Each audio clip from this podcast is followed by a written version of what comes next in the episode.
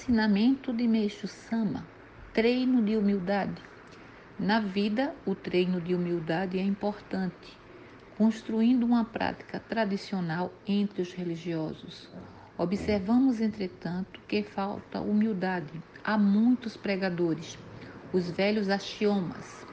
O falcão inteligente oculta as garras, e quanto mais carregada de grãos, mais se curva a espiga de arroz.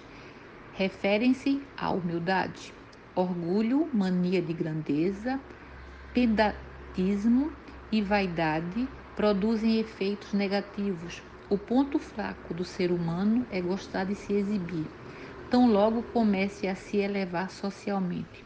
Por exemplo, quando o homem quer exercer uma profissão comum, passa a ser respeitado dentro da sua vida religiosa, recebendo uma função de destaque, sendo chamado de professor, ministro, etc. Poderá indagar a si próprio: será que sou tão importante?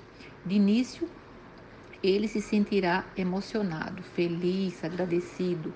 Com o tempo, no entanto, terá ânsia de ver reconhecida sua importância. Até então, tudo ia bem mas com esse novo pensamento, a pessoa começará a se tornar impertinente e desagradável, embora não tome consciência do que lhe ocorre. Deus desaprova a presunção. Empurrar as pessoas nas conduções no início da multidão, enfim, em qualquer lugar, para obter situação privilegiada, é falta de humildade é uma atitude desprezível que revela feio egoísmo. Formar uma sociedade harmoniosa e agradável foi em todas as épocas ideal de verdadeira democracia.